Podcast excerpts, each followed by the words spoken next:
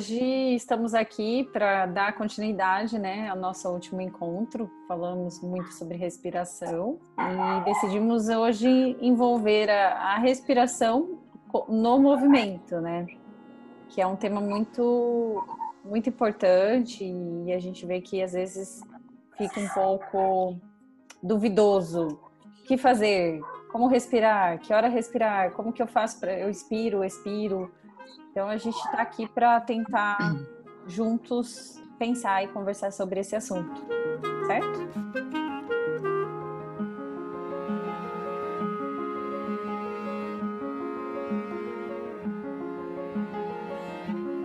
Na verdade, todos os em todos os esportes tem alguns movimentos que a gente precisa gerar mais força, né? Então, para você conseguir gerar essa, essa força, e quando eu falo Gerar força não é só na questão, por exemplo, em esportes de arremesso, como o tênis, como é, o vôlei, o beisebol. O movimento acontece no braço, né? A batida do tênis acontece no braço. Mas tudo vem do núcleo, do centro. Então, se você não está respirando da forma correta, você vai perder a estabilidade, vai perder a pressão intraabdominal e o seu movimento não vai sair naturalmente, não vai sair com toda a potência que você poderia gerar. É, então, por exemplo, no caso de. Vou comentar do tênis, é o meu esporte, o tênis, o futebol, né? Eu jogava basquete, mas é, principalmente tênis e futebol. Então, na hora que a gente vai fazer um movimento de bater na bolinha, mesma coisa no vôlei de cortar, é super importante a gente estar expirando, soltando o ar, né? Tanto é que às vezes vocês conseguem ouvir no tênis, é fácil de ouvir porque é tudo quietinho, né? Você consegue ouvir um jogador soltando ar, fazendo barulho, né? E é um é. barulho, a gente, para quem ouve falar, nossa, que chato. Só que o jogador, é, são tantas coisas que num esporte você tem que pensar que se você faz o barulho, você está tendo um feedback de, ah, eu estou conseguindo soltar o ar, estou respirando corretamente. Então, isso vai gerar muito mais força na hora que você conseguir soltar o ar e bater na bolinha ao mesmo tempo. Porque a hora que a gente solta o ar, assim, a, a expiração, que é soltar o ar, ela é, naturalmente, ela é passiva. Simplesmente o pulmão, a face que mantém o pulmão, quando a gente inspira, a face do, do pulmão ela tá esticada. E aí o próprio movimento elástico dela faz com que o pulmão volte. Então ela é passiva. Só que quando a gente está fazendo uma respiração mais forçada durante o esporte, o exercício, a gente usa a musculatura dos, principalmente a musculatura entre as costelas, que são os intercostais, e a musculatura abdominal, os oblíquos, o reto abdominal, o transverso. Então, a hora que a gente está soltando o ar, automaticamente, soltando o ar, forçando, automaticamente a gente já está ativando essa musculatura abdominal que vai te gerar mais força ainda. Então, a mesma coisa na hora de chutar uma bola, vocês veem, sempre o jogador, na hora que vai cobrar uma falta, dá aquela. Esperada. Tudo bem que é. Tudo bem que eles inspiram, exageram aqui na, na região costal, que a gente já conversou que não é o objetivo. Mas para eles, mentalmente, durante o jogo, é isso que dá aquela tranquilidade. E aí eles inspiram na hora que vai correndo, na hora que vai chutar, a hora que chuta, solta o ar. Né? Então, assim, isso são os exemplos de alguns esportes, mas pensando nesse detalhe, você vai conseguir manter a sua condição cardiorrespiratória, vai conseguir respirar muito melhor durante todo o tempo, é, durante, a, por exemplo, uma partida de tênis, às vezes você, você, fica trocando bolinha dez vezes. Se você não respirar, eu te garanto, já fiz, já errei muito nisso. Antes eu não me preocupava com a respiração, eu batia duas, três bolinhas, ia para frente, ia para trás, para um lado, para outro, tava morrendo já. E respirando corretamente, conseguindo expirar no momento em que bate a bolinha, é muito melhor, né? Então, assim, essa é a minha, minha experiência como né, terapeuta, como fisioterapeuta, eu sempre é, oriento os meus clientes que façam alguma prática esportiva, né? E claro, durante os exercícios é que aí o pessoal vai falar de alguns exercícios específicos. Mas eu só queria colocar aí na em questão do esporte, porque é uma forma que às vezes a gente não pensa, né? Para quem pratica. E eu estou falando de esporte amador. O, a nível profissional, eles já têm uma equipe que tem, que tem todo esse preparo, então é muito legal pensar nessa parte aí também. Acrescentando o que você falou, Milena, é, eu trabalho em academia, na própria musculação, né? Uma coisa Sim. que eu sempre oriento os alunos é de estar tá soltando ar na força. Então, uhum. todo mundo, você posiciona num, exercício para peito, num exercício para costas, eles param e pensam, mas onde que eu respiro? Para que horas que eu solto o ar? Ninguém nunca sabe. Eu sempre falo, você vai soltar o ar na hora que você estiver fazendo a força. E é muito comum em academia também a pessoa fazer a série de 15, ela faz 5 sem respirar, 5 respirando na hora errada e 5 respirando na hora certa. Né? Então, e aí, quando eles conseguem é, conciliar a respiração com o exercício, eles percebem como a força muda, percebem como a estabilidade muda e que o exercício vira outro, né? Quando a respiração tá, tá no local certo da forma correta. Agora, para colocar um pouco de polêmica, eu sei que a maioria dos exercícios a gente consegue respirar na musculação, mas defendendo um pouco o lado da, da manobra de valsalva, da, de prender o ar, de segurar, é muito difícil, se você já agachou com uma carga muito alta, você manter um, um padrão de respiração abdominal ou o que seja.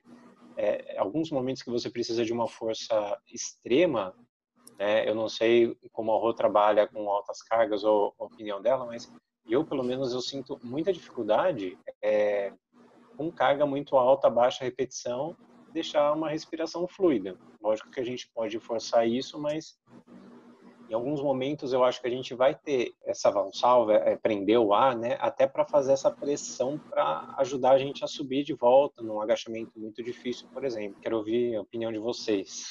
Esse é um, esse é um assunto que eu, eu sempre fiquei me questionando, porque eu via a, o pessoal treinando e tudo mais, e via que os movimentos eram muito feios, né? Tipo, tudo muito descoordenado no sentido de de fluidez do movimento e uma, uma estabilização na hora de finalizá-lo. Né? Ah, comecei a estudar muito a escola chinesa de LPO, entendeu por que, que eles saíam fazendo a força, até mesmo que nem lá no tênis da Milena lá, é, berrando, né? É, e com a boca aberta. Aí eu fui tentar entender o que, qual era a relação disso. E comecei a aplicar testes é, com meus próprios pacientes aqui. A gente começou a, a testar isso, é, fazer a, a arrancar, arrancar tipo movimento de LPO, arrancar inspirando e depois expirando, para ver qual era a diferença, né? E associar isso ao que a gente encontrasse a tudo o que a gente já conhece sobre respiração, sobre estudos anatômicos, sobre ativações e tudo mais.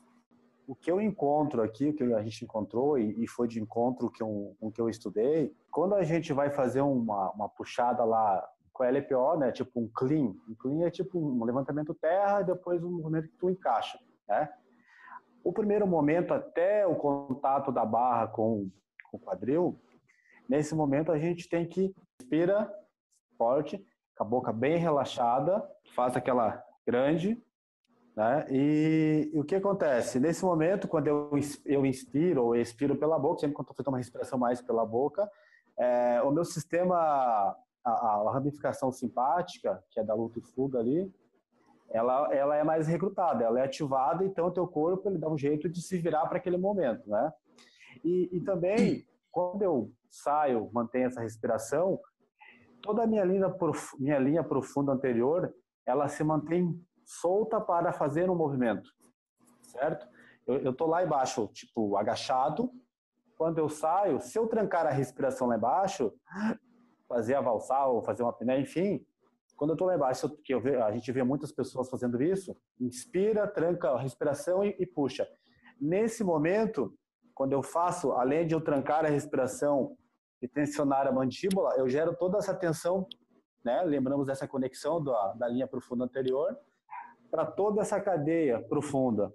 Então, naquele momento que eu preciso que o meu quadril ali, extensores, flexores, enfim, ah, pessoas e, e né, eu preciso que eles façam o movimento, né, que o quadril flua. Se eu faço tranco a respiração, nesse momento aquela musculatura está toda tensionada já. Então, o, digamos que a ativação na fluidez do movimento não vai ser bacana. E aí sim, na hora que eu recebo essa barra que eu preciso estabilizar, eu faço uma leve apneia, seguro e já na sequência respiro. Claro que vai, que o Vini falou, cargas extremas, cara, é difícil, é bem difícil mesmo a, a pessoa não fazer essa, essa manobra de valsalva, porque já passa para outro nível, né? Mas até uma, uma carga submáxima, eu acho que dá para dá, dá trabalhar bem certinho essa respiração, sem a apneia. É, eu acredito assim que o momento que a gente tem estamos mais fortes é no final da inspiração, no momento de maior força. Talvez é por isso que quando eles vão fazer o levantamento, eles inspiram e seguram, né? Eu penso muito na transmissão de força. Como essa força é transmitida através do corpo, através da face dos músculos. E se essa transmissão não é bem é, fluida, não é bem é, fundamentada, aí que ocorrem os problemas Talvez a respiração vai contribuir sim com, com a ativação da musculatura, né? Com a ativação dos músculos que a gente tem que ativar. Mas, por exemplo, se a gente dá um exemplo aqui de transmissão de força para o movimento de braço, né?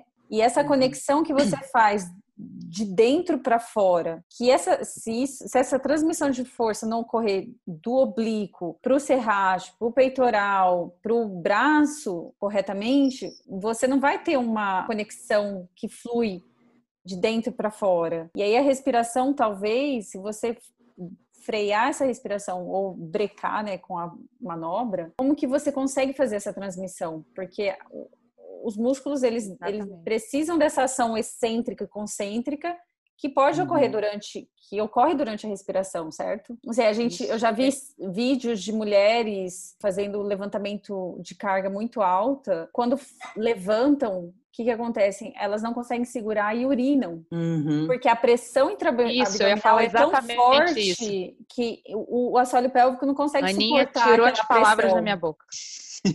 Não é? Então completa aí, Ju. Cara, eu ia interromper você. Eu ia interromper. Eu tava aqui nervosa já para falar isso. Respira. Exatamente. Respira.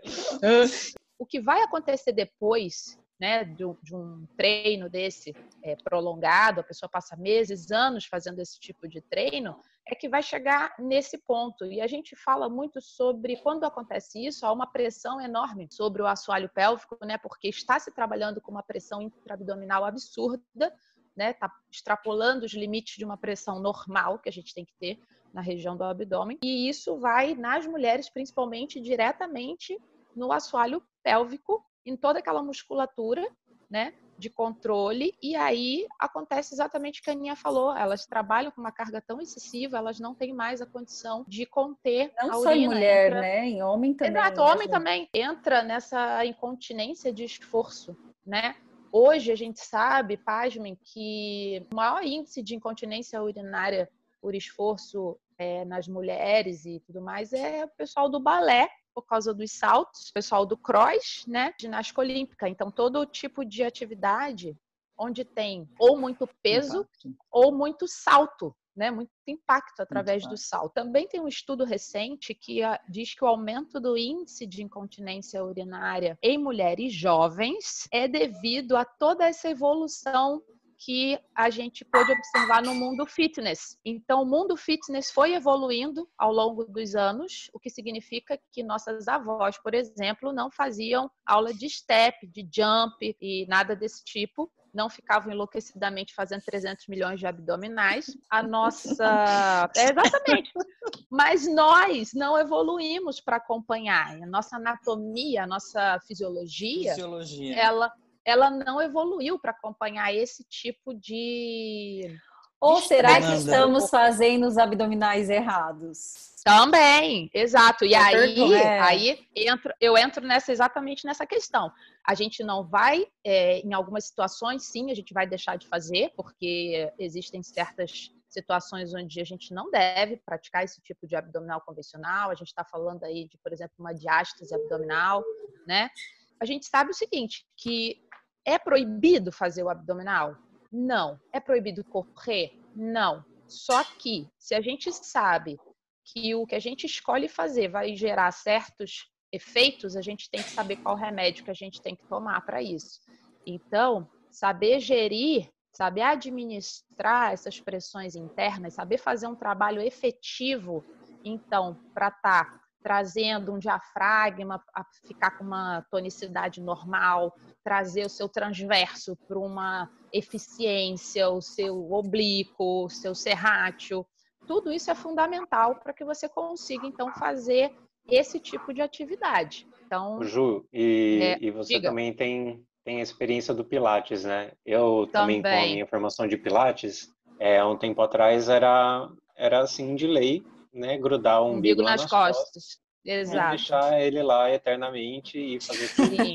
E ainda, ainda hoje, Era né? a aula toda. Gente, ainda tem gente hora, hoje que trabalha assim. É, tem, tem, gente que trabalha assim até Infelizmente hoje. tem. Muita gente. E eu, eu trabalho assim, Não, gente. mas vamos explicar então por que que não é legal esse bracing, essa, esse umbigo nas costas, né? Porque às vezes uhum. a gente escuta muita gente falar assim, até nossos colegas, né? Ah, ativa aí, ativa o abdômen, aí todo mundo pede para contrai o abdômen, para dentro. E aí você uhum. vê tanta gente sofrendo com dores, problemas de no assoalho pélvico, tudo causado por essa estrutura aí tão rígida que a gente cria fazendo esse bracing, fazendo esse, esse umbigo nas costas. É, né? no, no, uhum. no, crossfit tem bastante mulher com continência urinária por conta dessa, da, desse bracing aí, dessa má respiração. Sim. E aí a dica que eu dou é o seguinte, cara, é, como eu não tenho, não tenho como estar ali juntinho na hora do, do exercício, eu falo, respira, pelo menos respira, não fica sem respirar, porque isso tu já, já é alguma coisa. É, só para adicionar o porquê também do de não fazer essa força do, do umbigo nas costas, né? Porque assim, a gente tem a curvatura natural da lombar, que é a lordose. Então ela fica, vou exagerar para vocês verem, né? Então essa curvatura é natural. A gente tem que ter aqui assim, na, no meio das costas é o contrário e na cervical é igual a lombar. Então, isso é o natural. A gente é capaz de usar a nossa musculatura dessa forma. Então, às vezes o que acontece se é, dá muito esse estímulo de ah, põe o um umbigo nas costas, em vez de estar com essa curvatura normal, as pessoas começam a ficar aqui. e aí você né, trava, é, e aí você está travando toda essa. Primeiro que você está fazendo um movimento de pelve que te desfavorece a usar totalmente sua musculatura posterior, Sim. cadeia posterior inteira, desde nos eretores para glúteo. E aí tem gente que está tentando fazer exercício assim, como é que você vai fazer no exercício um levantamento terra, um agachamento e tentando fazer esse movimento de umbigo nas costas? Não tem condições de fazer Não, e, usando e, a musculatura correta, né? Sim. Tem as vísceras naquele, na, nessa região do quadril ali também que são extremamente prejudicados por essa pressão, por esse, esse desajuste aí, né?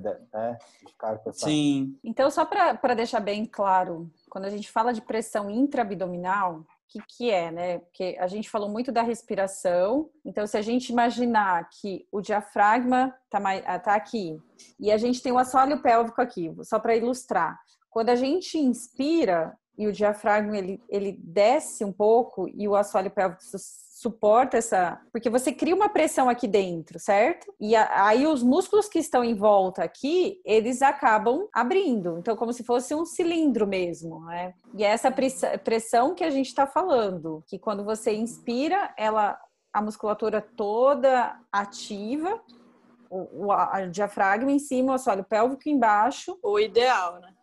Sim, se você estiver no bracing, como que esse diafragma mexe, como que essa musculatura ela não vai expandir, ela vai ficar contraída, certo? Vai ficar para dentro ali, e aí você não, não tem essa proteção da lombar. E né? aí, isso, L4, e aí...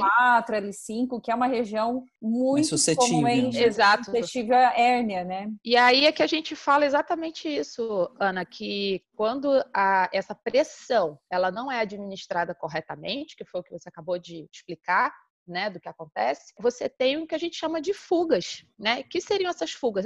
Imagina, gente, é um compartimento com pressão. Se essa pressão aumentar e ela não tiver para onde se espalhar corretamente dentro desse cilindro, ela vai sobrecarregar alguma estrutura, ela quer fugir para algum lugar. Então, se ela fugir para trás, posteriormente, você está aí dando uma condição bem favorável ao aparecimento das hérnias, por exemplo. Se ela fugir para baixo, você vai ter aí a condição de comprimir todos esses órgãos pélvicos e você vai ter aí uma mudança de reposicionamento dos órgãos também lá embaixo. É, as mulheres, como a gente havia citado, maior predominância de incontinência urinária e por aí vai. E pela frente, por exemplo, se essa pressão, essa fuga for para frente, você tem hérnia umbilical, hérnia inguinal. Hérnia. Então, é, é isso, é, É uma administra... comum. é uma panela de pressão, É. né? Para quem está ouvindo a gente que Boa, não é da boa, área e tal, Boa, é aquela panelinha de pressão ali que tem que estar com a pressão Bem fechada. bem Exato. fechadinha. Eu acho que eu acho que também o oposto é, talvez a- a- alguém possa interpretar como se a gente esteja aqui condenando a pressão. Na verdade, não. É, ela deve existir, mas ela não deve ser excessiva. Exatamente. Outro fator importante desse, dessa movimentação do diafragma, desse, da, descendente e tudo mais, é que nós temos um outro sistema nervoso também, né? o entérico, onde Uhum. se produz 95% da serotonina é, e alguma coisa de dopamina. Então é importante rolar essa massagem. Então vai muito além de levantar carga, né?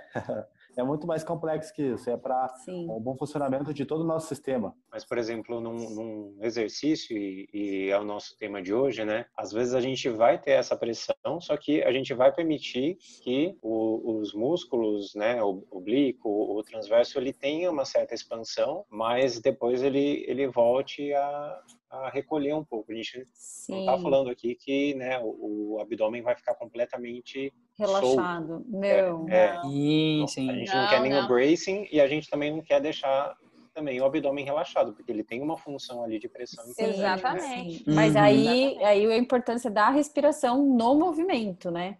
Porque se você não tem esse adicional, como que você ativa essa musculatura? É. Até porque boa parte durante de- da nossa movimentação, essa musculatura mais intrínseca de, de núcleo, ela, ela é automática, né? Ela vai estabilizar. Imagina eu que toda hora que eu vou fazer um movimento, eu vou pensar, agora eu vou, vou ativar meu abdômen, agora eu vou ativar meu transverso. Ele é postural, né, Jeter? Uhum. É, então ele, A- ele tem, essa ele é- musculatura toda tem uma função Exato, postural. Ele é, né? ele é de uma forma automatizada, digamos assim. Sim. entendeu? Então vai fluir, tem que fluir. Respirar sempre. Sim. Esse que eu digo. Poderíamos é, até dar exemplos aqui, né, de exercícios, é, que nem a Rô, ela é corredora, trabalha muito com corrida também, né, Rô? E eu acredito O que deve flow. ser uma das perguntas. O flow, que é, que é super... A Roberta é master do flow. É craque. É nada, é porque eu, eu tenho uma linha que pega um pouco da yoga, que o, que o Vinícius e a, e a Ju trabalham também, né? O flow acaba sendo um pouco da linha da yoga mesmo, do Pilates, uma variação. E eu gosto muito de usar o flow, que no exercício de flow você tem que estar com a respiração coordenada com você, com o seu movimento, senão o movimento não sai e você não tem a, a mobilidade, não tem a, a estabilidade de fazer os movimentos. Nem resistência, né, muito- Rô? Nem É, resistência para Se seguir o aguentar seu o flow, flow. para se aguentar. Exatamente. como você tem, você fica consciente da sua respiração, do seu movimento, é por isso que eu sinto que ele é como se fosse quase uma meditação mesmo em movimento, né? Já entra até Uhum. no primeiro, nossa primeira conversa do parasimpático, acaba sendo uma forma de relaxar através do movimento da respiração. Ô, Rui, uma pergunta, né? Você que é mais da corrida aí, a questão da respiração na corrida. O que, que você acha, assim, como se tem que seguir um padrão ou, né, de novo, volta naquilo de sei que cada pessoa é de uma forma, mas queria ver do seu ponto de vista, assim, tem alguma forma que seria o ideal de é, quantas vezes inspirar e expirar? Não sei se tem algo Só pelo nariz, específico. pelo nariz e soltar É pela, pela boca. boca? É, como é o que que é? eu costumo co- aconselhar os alunos, alguém pode até ter opiniões diferentes, mas é sempre estar soltando o ar, nunca ficar prendendo o ar, porque também é uma coisa assim como na academia, tem gente correndo que dá 10 passos e não, não respira. Então eu sempre falo para respirar, principalmente enfatizar também a- o soltar o ar, porque Uhum. às vezes é só puxa e, e não solta. Então, eu falo para soltar o ar, mesmo se você estiver numa intensidade leve de corrida, tá sempre fazendo a expiração. E quanto ao movimento, eu também auxilio, falo para fazer a respiração diafragmática durante a corrida também. Eu, como Sim. corredora, quando eu corro e comecei a aprender sobre respiração diafragmática, eu senti na hora muito mais estabilidade dos membros fazendo a respiração diafragmática, porque eu tinha mania de fazer o bracing também, correndo. Então, eu me sentia toda dura correndo, era, era difícil, era difícil manter. Então, essa expansão da barriga e essa, essa contração dessa musculatura, eu sinto muito mais estabilidade na corrida. Às vezes também, que a, a gente aconselha para quem está iniciando, às vezes a inspiração em dois, quatro, dois a quatro passos e a expiração Hum, um pouco mais de passos, entendeu? Alguma coisa é. mais ou menos assim. Um dos subprodutos da respiração é o H+, né, que torna o meio ácido. Então eu uhum. sempre falo para forçar na expiração, justamente para fluir a coisa dentro, senão você começa a sentir muita fadiga. Oh, é... Uhum às vezes corredores, principalmente provas longas, assim, respirando muito pela boca. Às vezes você vê imagens, assim, as pessoas até assim, buscando muita coisa pela boca, né? Uhum. Será que não era uma opção, de repente, tentar usar mais a respiração nasal? você consegue que... inspirar melhor quando você tá com a boca e o nariz ao mesmo tempo. Ele não tá respirando só pela boca, ele tá fazendo os dois. Os dois. Tá fazendo uhum. nariz eu e boca que... para puxar acho... mais ar. Eu acho que isso vem mais do nosso sistema nervoso autônomo, que é uma, é uma coisa automatizada, porque quando a gente inspira pela boca, ele, ele tem uma ativação maior do, do simpático. O simpático é o que vai ativar todas, todo o restante dos músculos, enfim, para que tu uhum. corra, para que tu faça aquela atividade. É a então, fuga, é né? É, é uma coisa, mas eu acho que inconsciente já vem e busca essa inspiração mais, mais pela boca mesmo, para que o corpo dê um jeito de, se, de, de fazer a, a coisa acontecer, né?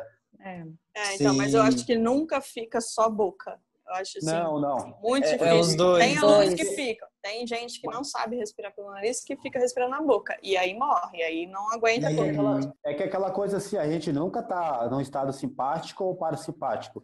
Tem que haver um equilíbrio entre os dois. É, sim, no momento vai ter mais simpático, no outro momento mais parasimpático. Então é um equilíbrio que se que se que tem Legal. que ter. É, é, que nem assim, às vezes tu pega uma pessoa que faz uma atividade física e, e, do nada ela desmaia ou cai, é que ela não está conseguindo acessar e, ter um, e, e recrutar mais o simpático.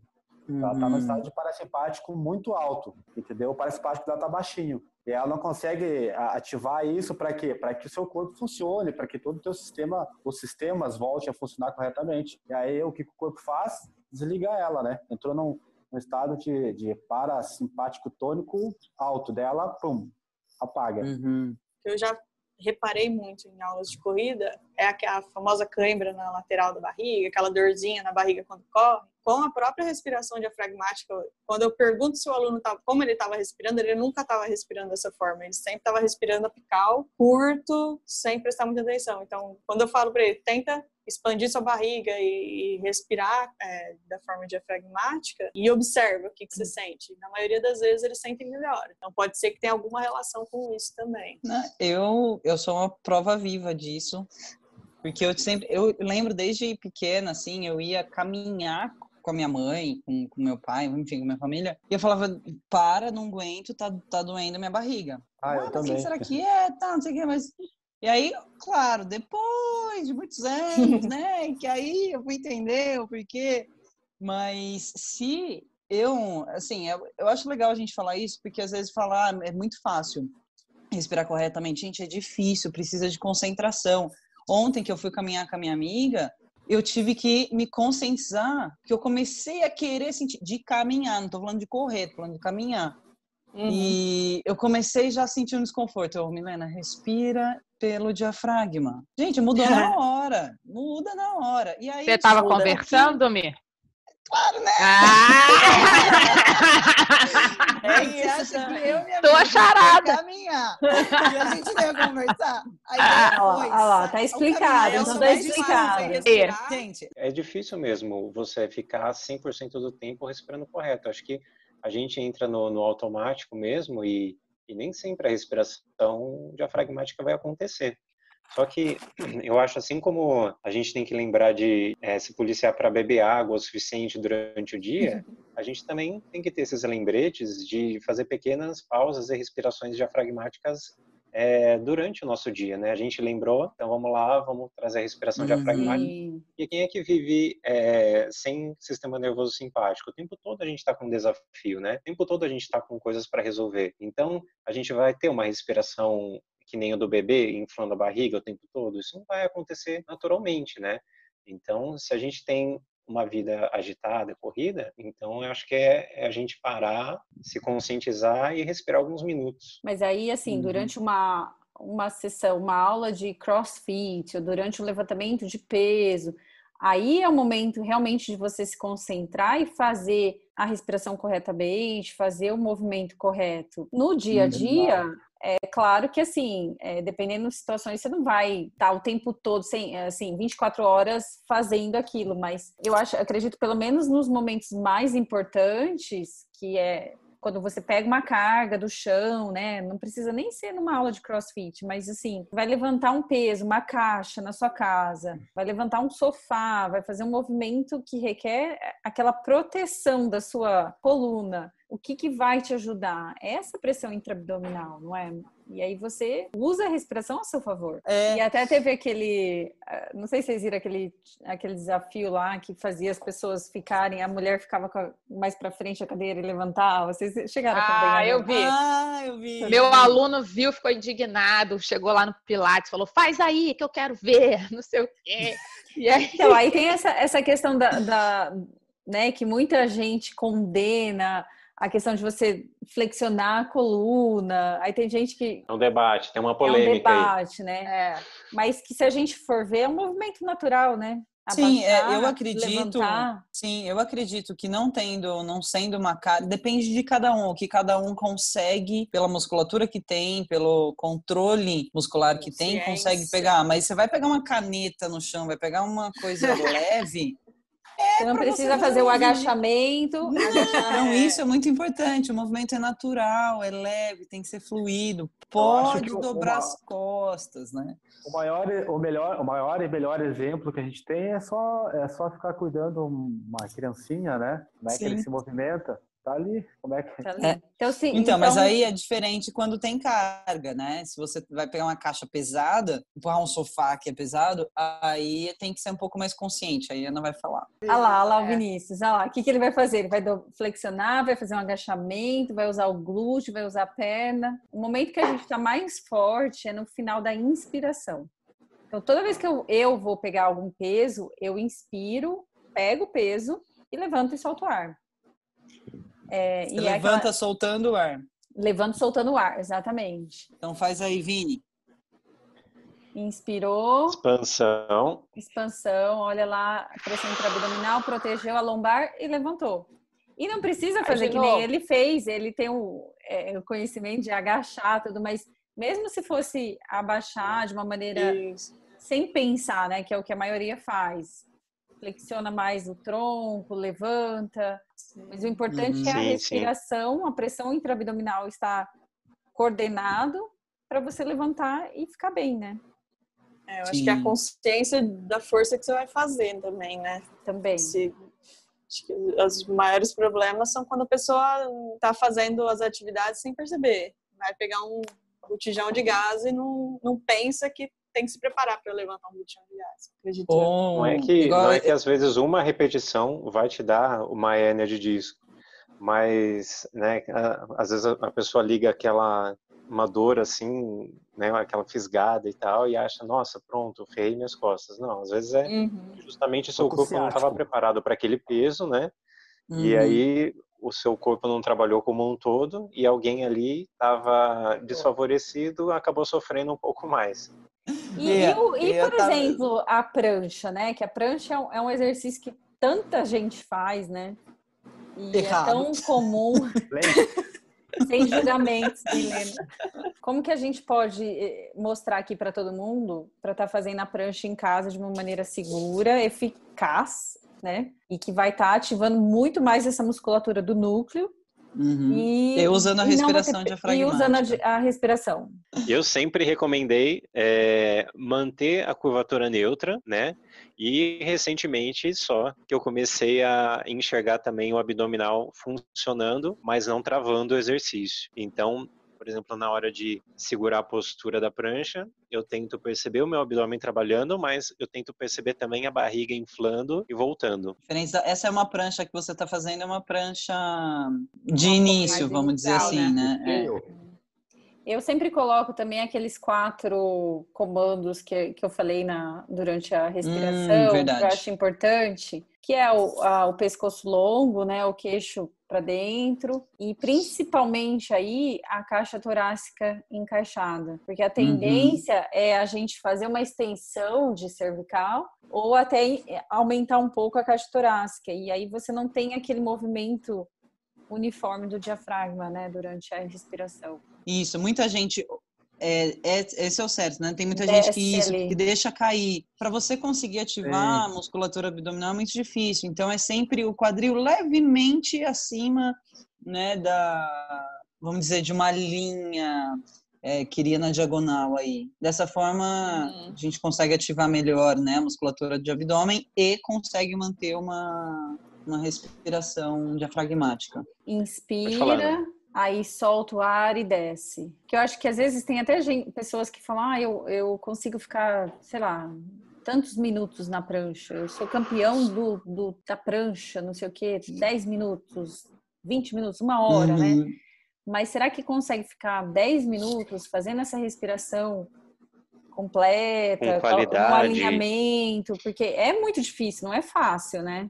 Eu vou Bacana. dar o exemplo aqui de caso, ó, vou dar o exemplo real que está ocorrendo agora aí com essa situação que a gente está vivendo, né? Eu sou praticante, sou praticante de yoga, tem uns, vai completar três anos e estou no curso de formação também. Então também estou estudando, né, para ser instrutora de yoga. Meu marido, ele nunca, sim, nunca fez yoga, nunca levou a sério, fez algumas aulinhas lá comigo, mas não, não continuou. Aí agora, nesse confinamento, quer fazer yoga todo dia. e vai, vai pro YouTube e bota aula de vinyasa. E aí já falei para ele, enquanto eu tô lá linda, fluida, respirando, fazendo as transições maravilhosas, ele tá e e não sei o quê. E eu falo para ele, Flávio, não adianta, você tá entendeu? Você está perdendo todo o ritmo respiratório, a coisa mais importante é a respiração. Não adianta falar. Aquela frase, aquela frase do Gray Cook, né, do FMS. Você não pode controlar o movimento até você aprender a controlar a sua respiração. Lógico, Ótimo. exatamente. Total, Rô. E no flow, Rô, assim, um exercício bem simples de flow para as pessoas entenderem um pouco também. o que, que é, assim, porque, porque yoga é mais comum, crossfit também, mas então, Teria algum assim, pra gente? Tem um exemplo que é, eu acho que ele é até um, um, exercício que tem um outro nome na yoga, que é o cachorro olhando para baixo, né? Ah. Eu chamo de alongamento do urso, mas é um, um exercício. Ô, Vini, você consegue mostrar? Você pode mostrar? Você me ouve? É um dos primeiros que eu ensino, que é a posição de quatro apoios. Vamos ver um se esse tapete pra... aqui não vai escorregar. Então a pessoa fica em quatro apoios, eu peço para ela puxar o ar em cima e aí subir, soltando o ar, tentando levar o calcanhar na direção do chão. E aí ela vai soltando o ar. E na hora de voltar, ela puxa o ar embaixo e solta o ar subindo. É um dos primeiros exercícios que eu ensino para os alunos. Geralmente eu falo, eu, a diferença que eu acho que tem um pouco da yoga, é que a yoga não fica nessa posição fazendo repetições. No flow a gente fica em uma posição fazendo repetições, depois já vai para outra também faz repetições. Ou uma sequência desse com outro e depois volta e repete tudo de novo. Sabe? Esse é um que às vezes eu passo 10 repetições com hum. essa respiração, sempre enfatizando, puxa o ar embaixo, solta o ar em cima.